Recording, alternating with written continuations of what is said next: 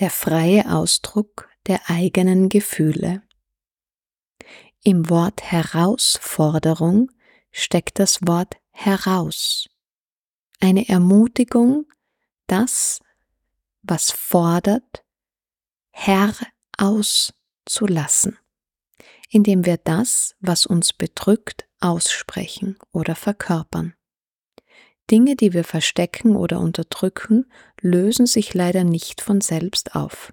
Im Gegenteil, das Unterdrücken und Sicherstellen, dass unsere Geheimnisse verborgen bleiben, nimmt sehr viel unserer Lebensenergie in Anspruch.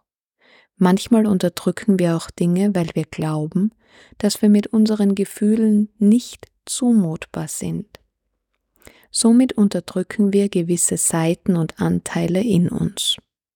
Sich verletzlich zu zeigen und sich zuzumuten verlangt Mut. Sobald wir das, was uns Angst macht, aussprechen, verliert es an Macht und Schwere und wir fühlen uns erleichtert.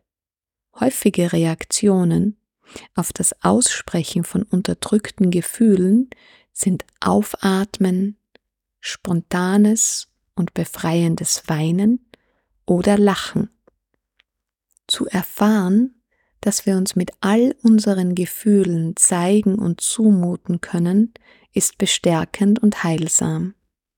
In der Aufstellung erfahren wir in und mit unserem Körper die bedingungslose Annahme von uns selbst eine Liebe, die frei von Urteilen und Bedingungen ist, die Liebe, nach der wir uns so sehr sehnen, obwohl oder weil wir diese Liebe tief in unserem Herzen tragen, vergessen wir ihre Existenz und suchen sie stattdessen oft in etwas oder jemand anderem.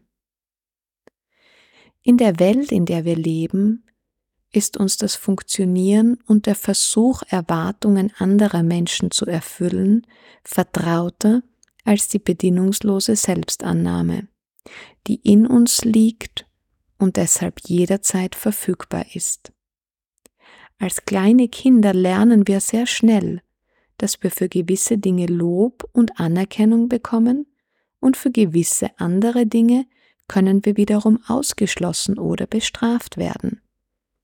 Das vermittelt uns die Botschaft, dass wir nur geliebt werden, wenn wir die Vorstellungen anderer erfüllen. Wir verstecken oder unterdrücken Dinge meist aus Angst vor Liebesentzug. Liebesentzug ist lebensbedrohlich, denn wir wissen instinktiv, dass wir Liebe brauchen, um zu überleben. Wir orientieren uns also nach einer bedingten Liebe, die nur begrenzt und willkürlich zur Verfügung steht. Ein perfekter Nährboden für Mangeldenken, das uns vermittelt, dass es nie genug für uns gibt, beziehungsweise wir selbst nicht gut genug sind. Wir müssen uns die Liebe ständig verdienen. Wenn wir in einer erfolgreichen Phase sind und viel Anerkennung für unsere Leistungen bekommen, merken wir oft nicht, dass die Anerkennung und Liebe von äußeren Faktoren abhängig ist. Spätestens, wenn unser Leben nicht mehr so läuft wie gewohnt, wenn Privilegien verloren gehen und Menschen uns plötzlich verlassen, dann beginnen uns Selbstzweifel und andere erdrückende Gedanken zu peinigen. Diese Erfahrungen können auch Einladungen sein, das bisherige Konzept der bedingten Liebe zu hinterfragen und die eigene innere Ausrichtung zu überprüfen. Über die Verkörperung können wir uns als spürende Wesen erfahren. Wir lassen uns von den eigenen Empfindungen und Gefühlen leiten, ohne zu bewerten. Alles darf und nichts muss. In diesen Worten steckt bereits die heilsame Botschaft der bedingungslosen Liebe, die alles sein lässt und keine Forderungen stellt. In vielen Religionen und spirituellen Traditionen wird diese Liebe Gott oder das Göttliche genannt. Wir Menschen kennen diese Liebe nur zu gut, denn wir haben viele Namen und Bezeichnungen dafür, als Versuch, dieses Wunder zu beschreiben.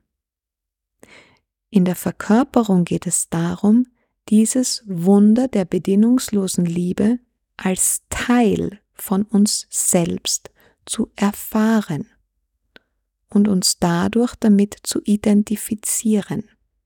Schließlich nehmen wir ja auch unsere Probleme ernst und oft identifizieren wir uns so sehr mit ihnen, dass wir ganz zum Problem werden. Dabei vergessen wir, dass wir so viel mehr sind als eine scheinbare Krankheit oder arbeitslos. Wenn wir uns mit der gleichen Ernsthaftigkeit selbst ganz annehmen als das große Ganze, das wir sind, identifizieren wir uns mit Liebe und werden zu Liebe. So wie wir unseren Symptomen und Herausforderungen symbolisch einen Platz geben, bekommt auch die bedingungslose Liebe, die göttliche Natur in uns, einen Platz in der Aufstellung. Wir holen uns also neben den Herausforderungen der sogenannten Unvollkommenheit auch den Zustand der vollkommenen Annahme dazu.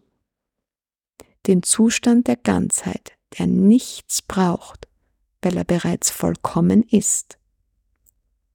Und dann lassen wir dieses vermeintliche Oppositionspaar, die Person mit einem Problem einerseits und ihre eigene Vollkommenheit andererseits miteinander kommunizieren.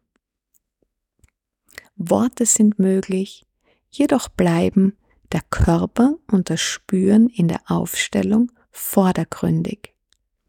Das, was sich in jedem Moment in den unterschiedlichen Rollen neu erspüren lässt, zählt. Wir bewegen uns im unmittelbaren Möglichkeitsraum des Körpers, jenseits von richtig und falsch.